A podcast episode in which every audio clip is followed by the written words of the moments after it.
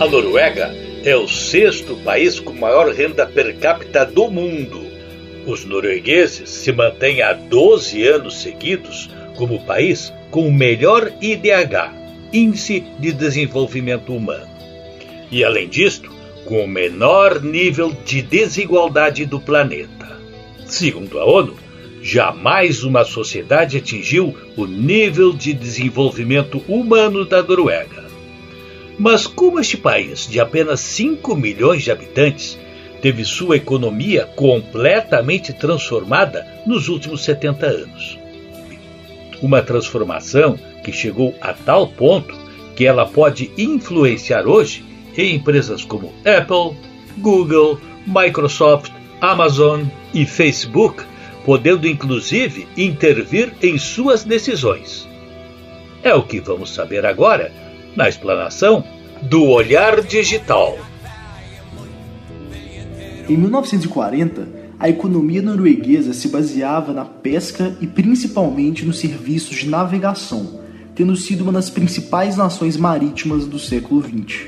Nessa época, a Noruega já era um país bem estável. Seu estilo de vida era parecido com o dos franceses, mas eles não eram nem mais ricos que os suecos nem que os americanos. Mas na década de 1960, toda a economia norueguesa ia mudar completamente, pois uma companhia chamada Philips Petroleum havia encontrado petróleo no Mar do Norte da Noruega, uma das maiores reservas petrolíferas do mundo. Na época, o governo da Noruega declarou o petróleo como sua propriedade e começou a criar a sua maior estatal, a Statoil, uma petrolífera com o objetivo de explorar essas riquezas. E mesmo que ela tenha sido privatizada em 2001, o governo norueguês ainda tem 67% de participação na empresa. A Noruega impôs um imposto de 78% para empresas que quisessem explorar o petróleo do Mar do Norte, uma das maiores taxas do mundo no setor, retendo a grande maior parte dos lucros para o governo e a partir de 1980 o petróleo passou a corresponder a cerca de 20% do PIB norueguês, com a Statoil produzindo a grande maioria do petróleo extraído.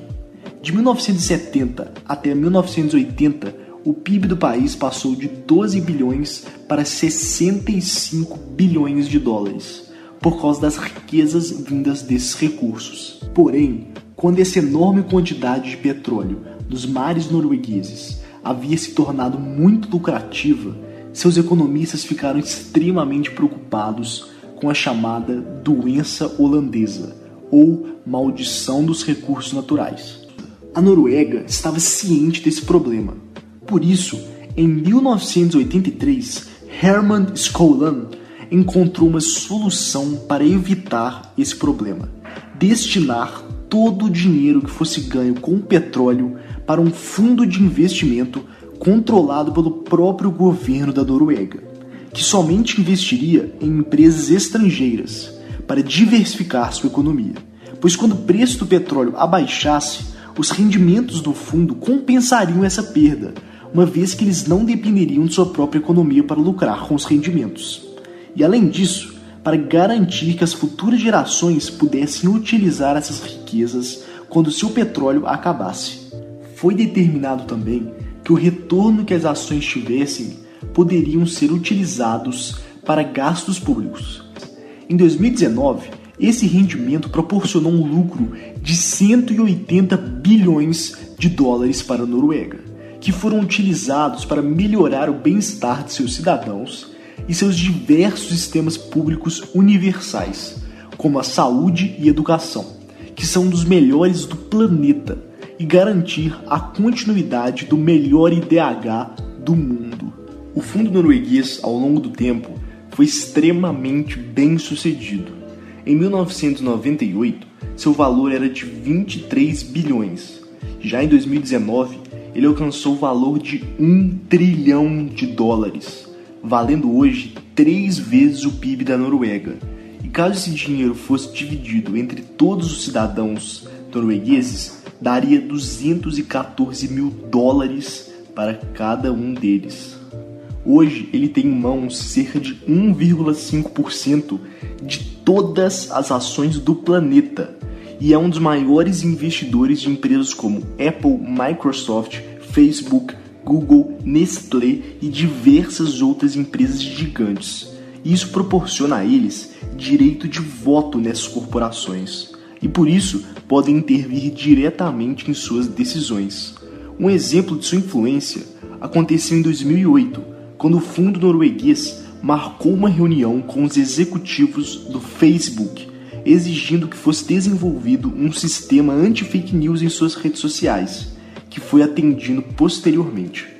E ainda existem muitas outras empresas que eles conseguem influenciar, pois o fundo atualmente detém ações de mais de 9 mil companhias diferentes e ao longo de todo o mundo.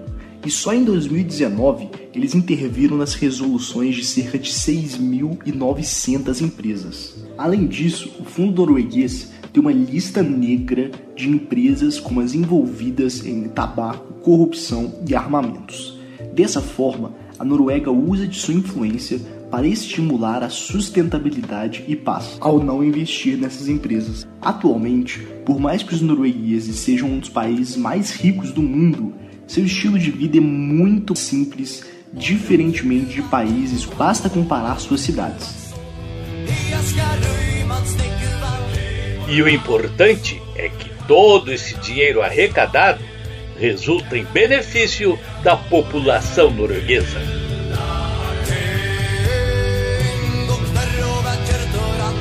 Este programa tem o apoio de Cindy Lojas Porto Alegre. Garanta o espaço da sua empresa na maior feira do varejo nacional. Feira Brasileira do Varejo 2022, de 24 a 26 de maio na Fiergs. Iniciativa Cindy Lojas Porto Alegre.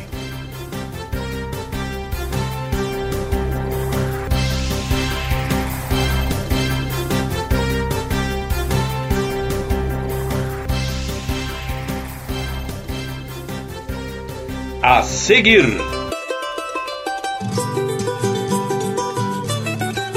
Chile vive conflito pela crescente entrada de imigrantes venezuelanos.